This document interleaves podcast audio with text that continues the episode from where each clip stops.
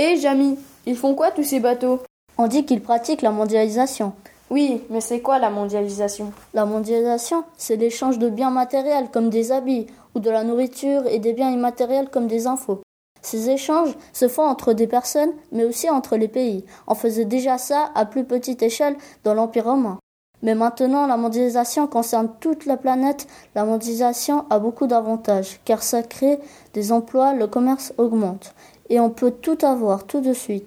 Mais il y a aussi des points négatifs, car les biens laissent en qualité à cause du voyage, et ça crée des inégalités entre pays. Mais où es-tu?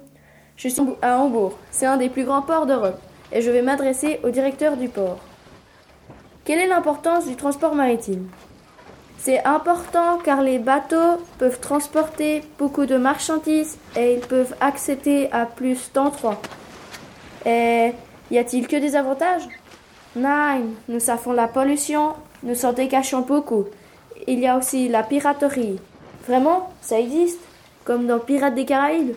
Ha ha ha Nine, des pirates qui font des sautages et qui demandent des rançons. Il y en a surtout au golfe de Guinée, golfe Taton et détroit de Malacca. Et comment faut-il pour éviter la piraterie? Ils font des détours et ça coûte plus en essence et ça pollue. Hé, Jamy, t'as entendu? Oui, j'ai entendu. Savais-tu qu'il y avait des endroits où les bateaux passent très souvent? Ah bon?